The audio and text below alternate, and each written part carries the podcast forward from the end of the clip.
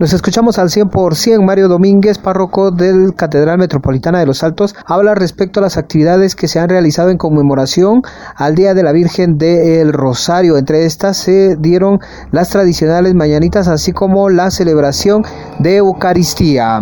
Por la mañana tuvimos eh, las mañanitas de manera virtual.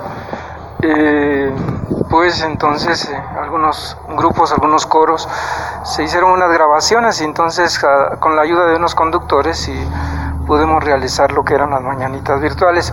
Sin embargo, eh, también de parte de la señora del mercado ofrecieron una buena cantidad de cohetes que quizás pudieron oír que se quemaron.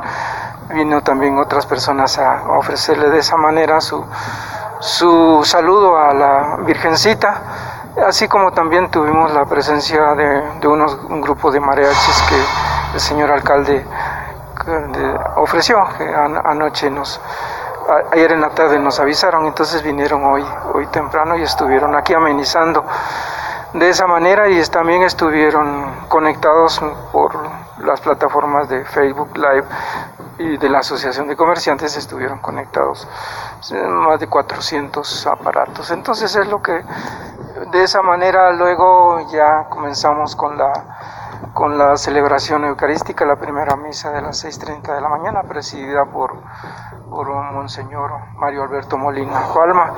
Y les recomiendo la humilía, muy, muy humana, muy, muy cercana, para ser vivencial el misterio de Dios que escoge a los humildes y pequeños que uno ni siquiera se imagina que pueda ser escogido por Dios.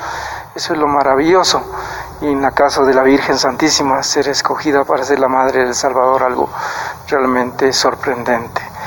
Para este día se han preparado varias celebraciones eucarísticas a lo largo de todo este 7 de octubre. Así también se indicó que en horas de la tarde se estaría dando la posibilidad para que la población pueda realizar la visita a la Virgen del Rosario. Regreso a cabina como nos escuchamos.